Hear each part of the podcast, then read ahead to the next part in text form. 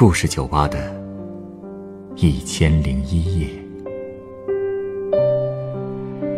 本节目由北京人民广播电台故事广播与凤凰网有故事的人频道联合制作。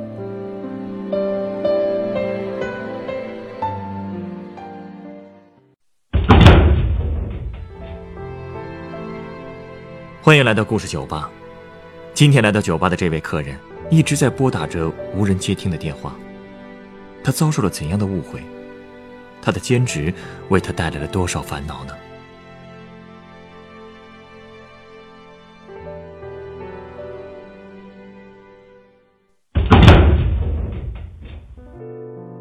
对不起，您拨打的用户暂时无法接通，请稍后再拨。Sorry，还是不接电话呀？怎么了？我男朋友不接我电话。哟，吵架了？不是。好了，来来来，来，这杯果酒免费赠送给伤心的姑娘。愿意说说发生什么事儿了吗？哼，谁说来酒吧的人都想喝酒了？我就那么像喜欢喝酒的吗？你也觉得我是那种女人吗？呃，我没有别的意思啊。这杯果酒度数很低的，如果你不喜欢呢，我可以改送你一杯柠檬苏打，怎么样？哎，我这家故事酒吧的规矩是，绝不能让客人哭着出去。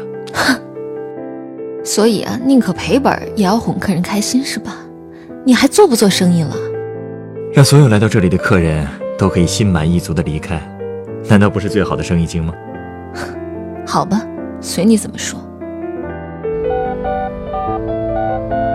对不起，您所拨打的电话暂时无法接通，请您稍后再拨。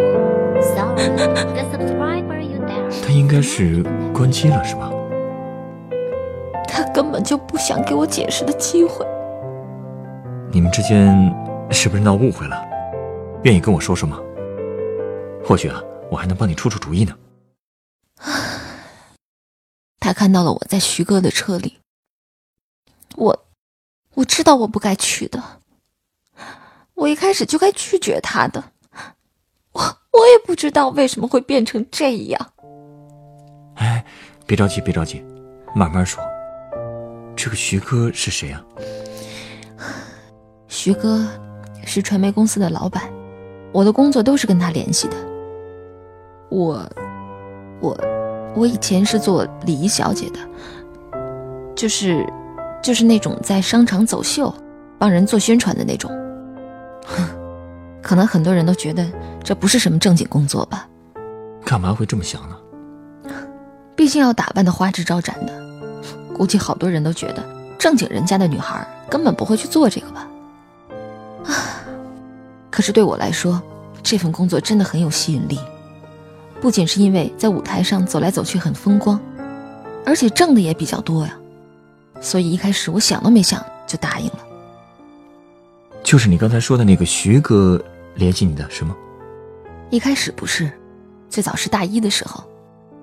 那时候有一个学姐问我想不想赚钱，我当然想了，也没问具体去干什么，就跟他走了。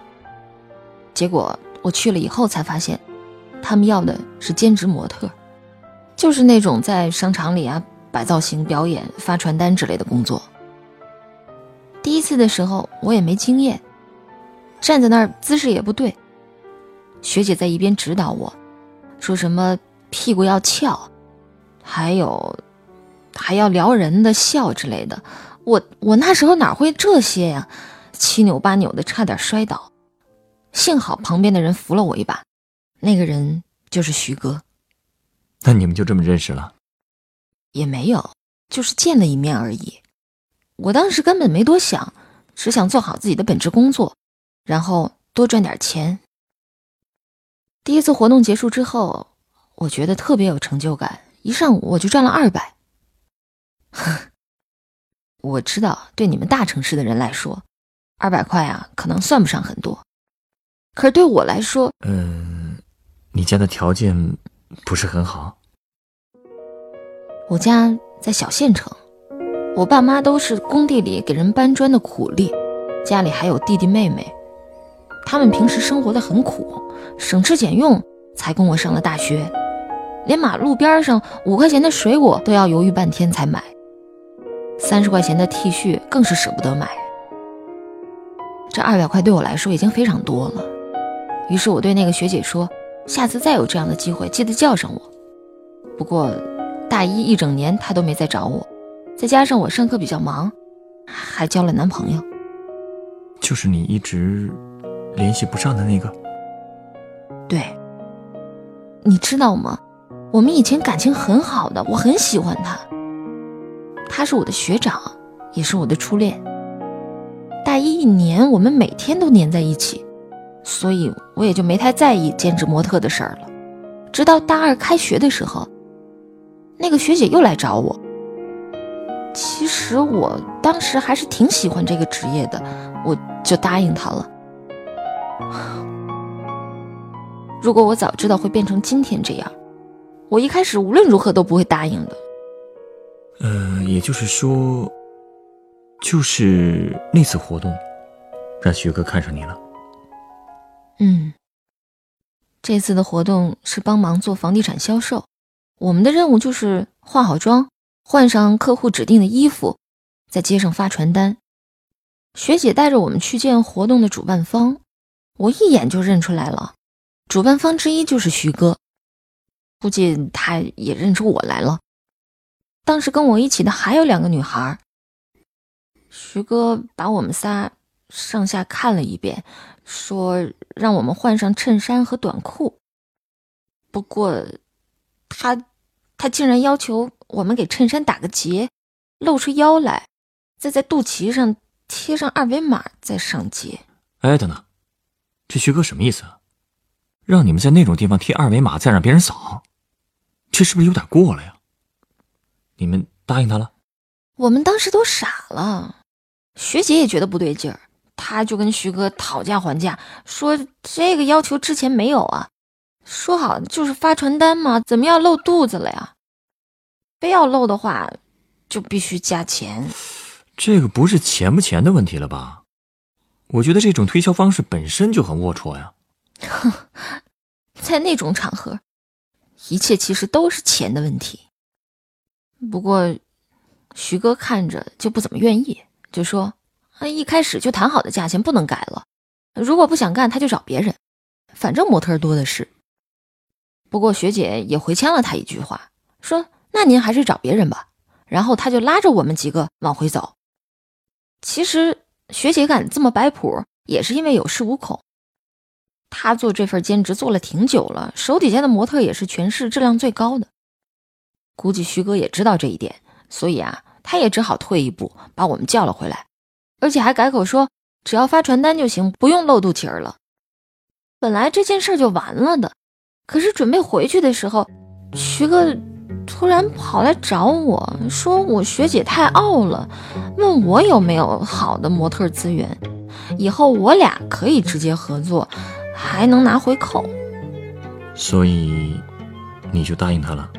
我确实动心了，因为因为这样我以后就不用担心没有活动接了嘛，还能有长期的收入。嗯，我我于是脑子一热就答应他了。那他之后，难道又让你做什么过分的事了吗？一开始也没有，都是正常的宣传活动，但是也确实很辛苦啊。嗯，那段时间我经常早上五点就起来化妆，因为室友们都在睡觉嘛，所以我都不敢开灯，只能借着月光打粉。化完一照镜子，就跟午夜凶铃一样，脸都是煞白的。化完妆呢？收拾东西出门，我也不敢穿鞋，高跟鞋都是拿在手里，而且一大早出门，街上连个人影都没有，别提多恐怖了。后来，因为徐哥一直照顾我，有活动就找我，慢慢的呢，我也积攒了一些人脉，就变成自己带队了。就这么干了大半年吧，我也比较信任徐哥了。直到第二年二月十四号那天。我才发现，事情并没有我想象之中那么简单。那天出什么事了？嗯，那天我本来约了我男朋友嘛，但是中午的时候，徐哥打电话找我，说晚上有个宴会，一定要我出席。我本来想拒绝的，但他态度特别强硬，说我是领队必须来，还有一些工作上的事情要商量。我怕要是这次拒绝他的话，以后就没活动接了嘛，只好勉强答应了。那你怎么跟你男朋友说呀？我本来想好了的呀，徐哥的宴会当天是在五点嘛，那到七点怎么也结束了，然后八点的时候我就可以跟男朋友一起去烛光晚餐了。但是我也没想到，我一到那儿，发现会场里全都是四五十岁的老男人，看起来像是大老板呢。我一进门，他们全都色眯眯地盯着我看，感觉特别猥琐，而且。我那天我我本来我就肚子疼，难受的不行，我看到他们更是一分钟都不想待了。我就跟徐哥说，我身体不舒服，我想先走。结果，结果那群大老板硬要拉着我喝酒，我就只好拼命岔开话题，问他们准备活动的事儿。结果那群老板也不接话，只说什么什么酒桌上不谈公事，只喝酒。我本来以为徐哥多少会护着我点儿的，结果。没想到，他居然也跟我说喝酒喝酒。哎，这徐哥到底把你当成什么了呀？这种人，你怎么后来还愿意跟着他干呀？其实我也是那次才真正意识到徐哥为什么单独要找我合作。可是我真的没法拒绝他，我怕这次要是不给他面子，下次再有正常的活动他也不会叫我了。所以。你就陪着他们喝酒了，喝了。那后来他们没把你怎么样吧？那倒没有，只不过那天喝到很晚才回学校。那你是怎么跟你男朋友说的呢？我我没敢告诉他这事儿，我我怕他觉得我是那种不正经的女人。其实他也一直都不同意我做这种模特，说如果我缺零花钱的话，他可以给我。但是他怎么会明白我缺的何止是零花钱呢？我还要抚养弟弟妹妹，而且我知道，女人必须要自食其力才能有好的生活。我本来以为没问题的，谁知道会这样。我那天我也不记得我到底喝了多少，反正反正我回学校的时候已经是深夜了。回来的时候他在校门口等我，见到我就一通骂。问我去哪里了，一晚上打电话也没人接，我我也不知道该怎么跟他说。我难道说我去参加了一群肥头大耳的老板聚会啊？他会怎么想我啊？所以我就没回答，也没敢看他。最后他就扔给我一句“随你便吧”，就走了。那是我们交往这么久第一次吵架。他的着急啊和你的为难我都理解。这事儿确实不好办。那后来呢？后来又过了一段时间，他气消了，来找我和好。我们俩嘛，就谁也没再提那天的事儿。我还是跟平常一样吃饭、睡觉、上课，偶尔有活动的时候出去赚点钱。跟徐哥那边也还是跟以前一样。我不想失去这份工作，所以我就假装什么都没发生过。但是，我知道很多事情都已经不一样了。我记得有一次，我早上出门的时候，手一滑，没来得及关门，门被风一吹，咣当一声，我的室友就被吵醒了。他们就用那种很不耐烦，一听就是忍了很久的语气说：“你又去做礼仪小姐呀？” 那语气就好像在说：“你又去做小姐呀？”特别刺耳。我出来以后被冷风一吹，我突然觉得特别凄凉，特别委屈。我不明白为什么我要在这样的年纪背负这么多东西呢？我也很羡慕室友们一觉睡到七八点的生活，没课的时候还可以打打游戏、逛逛街。那我就只能去忍辱负重的工作。你就没有想到过要换个兼职吗？想过，但又觉得现在这行已经做熟了，挣钱又比较多，我又舍不得放下。可那个徐老板那么恶心，这迟早是要出问题的呀。哼，这不是已经出了吗？可当时我一直带着侥幸心理，总觉得小心一点就好了。前几天，他打电话约我吃饭。其实那件事以后，我就觉得他很恶心了，我就拒绝了他。结果他竟然直接把车开到我们学校门口了，那个架势好像我不出来他就不走了似的。我也不想太招摇，也更不想被我男朋友知道。我脑子一热，我就上了他的车。你这样不是更解释不清楚了吗？我知道，我一开始就不应该去呢。其实这顿饭也没谈什么公事，就是随便吃了个饭。吃完饭，他说要送我回宿舍，我说不用了。结果他一直坚持，我也不想把个关系搞得太僵，我就同意了。到学校以后，他说想跟我聊聊，然后就说了一大堆乱七八糟的话，说什么很喜欢我，不想我吃这么多苦。还说这个社会没有钱的话，什么都干不了。然后，然后他就突然抓住我的手，说他很寂寞，想找个人陪，说可以出钱资助我做任何想做的事情，给我更好的生活。他这不就是想包养你吗？这种人，一贯套路都是这样的。我当然知道了，所以我吓得赶紧推开车门就要走。可结果，结果正撞上我男朋友在校门口，他远远的看着我们，我也不知道他站了多久了，然后不等我说话就转身走了。你当时没跟他解释一下吗？你觉得在那种情况下解释有用吗？我给他打了好几天的电话了，一直都不接。其实就算他接了，我也不知道该说什么。其实我已经决定了，我不打算再见徐哥了，我也不打算再接商演的活动了。我好想去一个没有人认识我的地方，重新开始生活。你还没毕业呢吧？还有一年。可是，我决定逃课了。我想出去散散心。其实来这之前，我刚刚买了去稻城的火车票，明天就走。只是，走之前，我想再跟他说说话。其实你不知道，我最大的爱好就是旅游。虽然我长这么大，只出去旅游过一次，哼我也不知道那到底算不算旅行。那是高三的暑假，班主任组织我们去凤凰古城，但是费用很贵，每个人要交六百九十八块。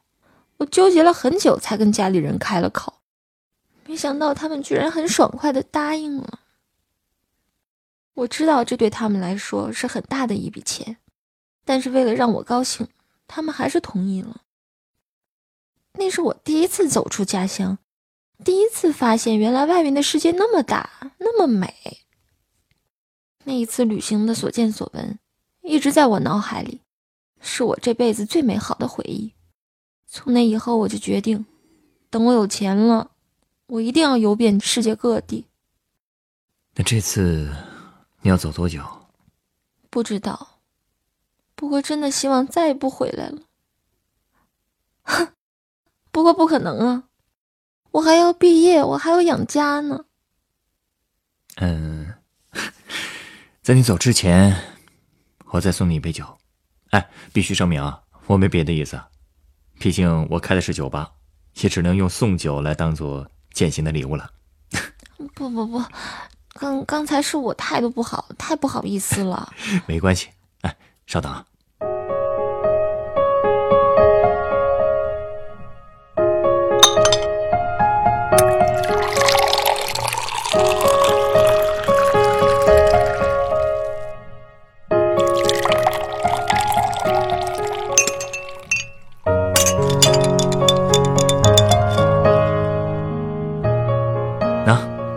鸡尾酒，它是由干式金酒、柳橙汁、浆果利口酒、红梅台子汁、香槟酒调成的，名字叫做“休息五分钟”。哼，这名字还挺逗的。嗯，好辣，很提神吧？我以为叫这个名字的酒，喝起来口感会让人很舒服呢。休息啊，其实是为了给努力生活的人提供继续前进的动力，而不是让人沉溺在舒适中一醉不醒。特别是对于你来说，休息更不能是逃避的借口，因为逃避这一切并不能解决问题啊。那怎么才能解决问题呢？我说了，我已经解释不清了。靠语言不能证明自己清白的话，为什么不能靠行动证明呢？回来以后继续努力学习，找一个好工作，或者考研，给自己一个更高的起点。我相信，家里就算再困难，也可以为你坚持两年的。毕竟你是弟弟妹妹的榜样啊。难道你考大学的目的，就是为了有机会当礼仪小姐去挣钱吗？当然不是了。对，当然不是。做礼仪小姐不上大学也可以的，而且做这一行呢，只是吃青春饭。但是，当你拿到学位，或许最开始挣的并不多，但未来的提升空间却很大。到了那个时候，谁又会再用那种眼光看你呢？被你说的，我好像都不该走了。既然票都买了，那就去散散心，休息五分钟，再重新振作，重新返回人生的赛场。我相信啊。你会赢得属于你自己的奖牌的。